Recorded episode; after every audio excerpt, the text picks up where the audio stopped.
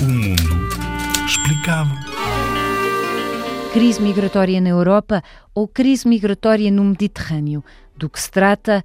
Com certeza que já viram muitas imagens nas televisões e jornais de pessoas com coletes de salvação descendo de barcos com a ajuda de polícias e voluntários entre elas muitas crianças. A rota mais mortífera para os refugiados é entre a Líbia e a Itália. O porto de Pozzalo, na Sicília, em Itália, foi desta vez o último destino para centenas de migrantes. Este sábado arrisca ser mais um negro recorde na saga dos refugiados que se fazem ao Mediterrâneo. Muitas destas pessoas chegam à costa de Itália e da Grécia. Os dois países são banhados pelo mar Mediterrâneo. Chegam em barcos com poucas condições, passando fome e frio durante a viagem.